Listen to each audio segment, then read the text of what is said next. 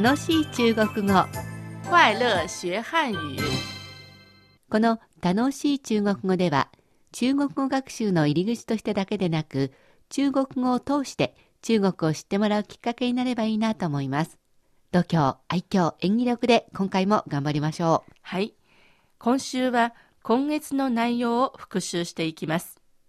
今月も中国人が日本で暮らすというテーマで学んできました。はい、えーまずは銀行で口座を作る場面ですこの課では可能を表す助動詞を学習しました条件が整っていてできるという意味の助動詞は能、可能の能という字を書きますね。えーこの否定は、不能、不をつけて不能となります。そして、できなかったという時は、没能、名誉の名をつけます。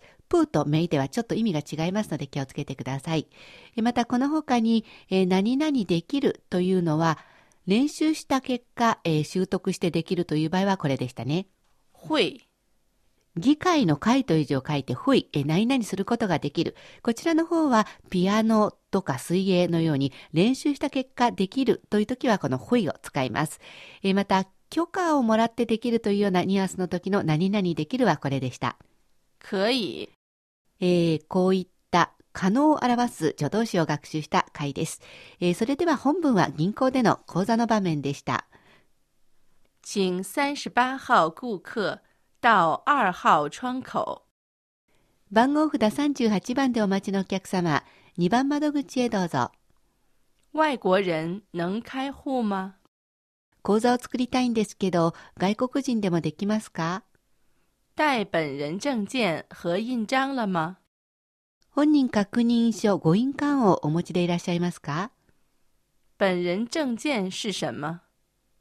本人確認書って何ですか？外国人登记卡或者护照。外国人登録証、もしくはパスポートです。我有护照。パスポートがあります。那么，请填写这张表格。では、こちらの用紙に記入してください。続いては、郵便局での会話を勉強しました。この課では、别ビエは別れるという字を書くんですが、ビエの後ろに動詞をつけて、その動詞をしないでくださいという意味の、えー文法を勉強しました。覚えていますか、えービエの他にこのように言ってもいいんですよね。不要。漢字では不要と書きます。ビエもしくはプヤ何々で何々しないでくださいということになります。では復習してみましょ郵便局での会話です。う。我想寄快递，これを急いで送りたいんですけど、寄什么？中身は何ですか？一些文件，書類です。寄 EMS 比较快。EMS が早いですね。下周要用，来得及吗？来週必要なんですけど、别担心，星期五之前就能到。心配しないでください。金曜日には着きますから。えー最後のとこの、ピエタンシン、これが何々しないでくださいという意味でしたね。えーそれから日本語には出てなかったんですけれど、間に合いますか？というふうな言い方。これ、決まりきった言い方でよく言いますので覚えてくださいね。来得及，来得及，えそして逆に間に合わないという時はこういうふうに言います。来不及，来不及。このライプチーもよく言いますので、しっかり覚えてくださいね。それでは続いて、携帯ショップでの場面も学習しました。ここでは動詞プラス過動作をした経験がある動詞プラス着動作が進行する状態そして動詞プラス了動作の完了を表す動体助詞を学びましたはい。えーこのあたりがちょっと日本人が勉強すると難しいところになってきます。えーというのは私たちは英語を一生懸命勉強したので過去形とか、えー現在進行形とか未来形ということにこだわってしまうんですが中国語では過去形とかいうのはありません。え動作がどういう状態にあるかということでこの今ご紹介した「語」をつけたり「じゃ」をつけたり、らをつけます。え特にらがつくと過去形と思いがちなんですが、動作が完了したことを表しますので、将来のことにもこのらを使ったりします。え英語とはまた頭を切り替えて中国を学んでみてくださいね。それでは、携帯ショップでの本文復習してみましょう。请告诉我这个手机怎么用。この携帯の使い方を教えてください。你以前用过智能手机吗？スマートフォン使ったことありますか？在中国用过。中国で使ったことがあります。智能手機的用法都差不多。スマートフォンの使い方は大体同じです。费用怎么算？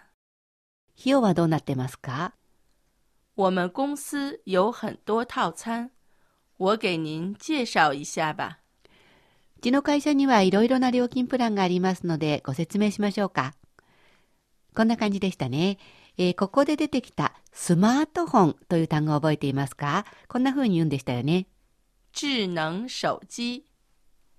智能手機。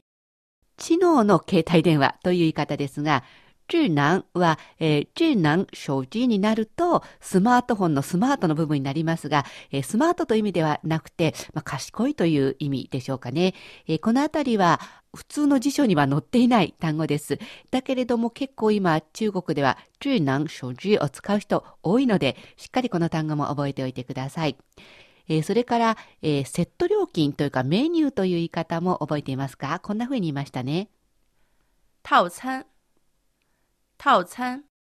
字だけを見ると、えー晩餐の餐が入っていますので、なんだか食べ物みたいな気がしますけれど、えー中国ではセットメニューみたいな時に、えー、元々のこのタオツァンを利用していろんな場面で使います。あまり漢字にとらわれすぎない方がいいかもしれませんね。えーそしてこの課で出てきて、やはりよく使う単語があります。差不多。差不多。あまり差がないという意味なんですが、えーこれも生活の場面で、えーチャープトーバーとかチャープトーというふうによく使いますので、しっかり覚えてください。次回の楽しい中国語は今月の総合復習としてコンビニの場面を学びます。お楽しみに。いかがでしたか？楽しい中国語。ご意見ご感想などありましたら、ぜひお便り、E メールでお寄せください。宛先は郵便番号10040中国国際放送局日本語部楽しい中国語 E メールアドレスはには nihao2180 アットマーク cri.com.cn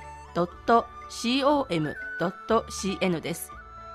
東京の秘書箱でも結構です。郵便番号は152-8691。